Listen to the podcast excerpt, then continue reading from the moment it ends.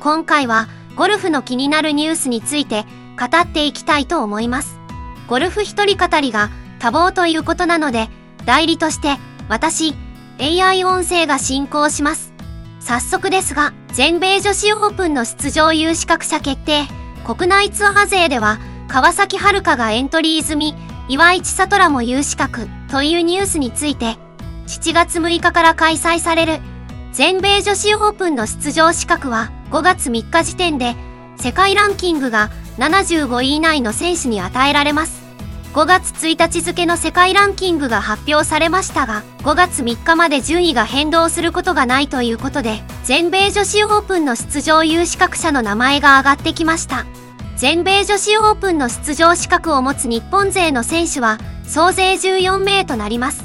畑岡奈紗、古江彩香、山下美優、笹生優香、渋野日向子、西郷真央、稲見萌寧、西村優奈、川崎春香、勝みなみ、上田桃子、吉田優里、岩井千里、馬場咲、14名もいるとは、なんか、嬉しくなりますね。馬場咲選手は、昨年に全米女子アマを優勝しており、アマチュア選手として全米女子オープンの出場権を持っています。岩井千里選手は、ボーダーラインの世界ランキング75位で出場資格を獲得となりました。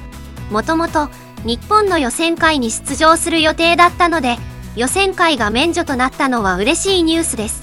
ちなみに、双子の姉妹の岩井明恵選手は、残念ながら世界ランキング88位のため、当初の予定通り予選会に出場すると思われます。岩井明恵選手も予選会を突破して双子の姉妹揃って出場してほしいですね。あとは今後予選会など他の条件で出場資格を獲得する選手も出てくると思うのでさらに人数が増えるかもしれません。最終的に日本勢が何名になるかはわかりませんが数多くの選手が出場となると思うので、今から全米女子オープンが楽しみになりますね。はい。今回はゴルフの気になるニュースについて語ってみました。今回もゴルフの話がたくさんできて大満足です。それでは、また。